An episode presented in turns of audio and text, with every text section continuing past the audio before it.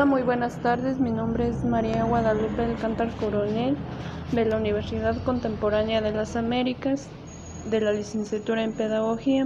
Este, yo les voy a hablar un, un poco acerca de la teoría curricular.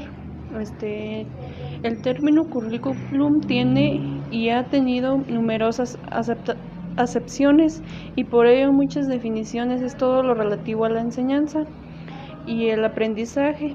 Esta visión es muy general, pero tiene la ventaja de aportar una idea del campo del currículum. También es una organización de medios, fines orientados, son técnicas metodológicas, recursos didácticos e instrumentos de evaluación y son elementos o factores que actúan dentro de todo proceso de enseñanza y aprendizaje.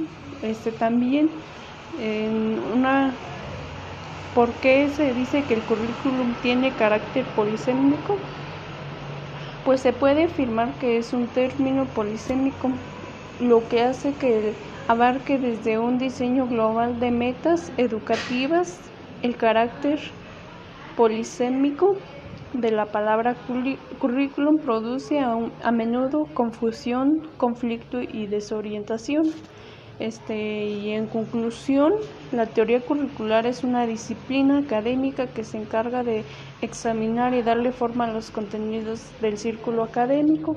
Este, esto sería todo. Muchas gracias. Hasta luego.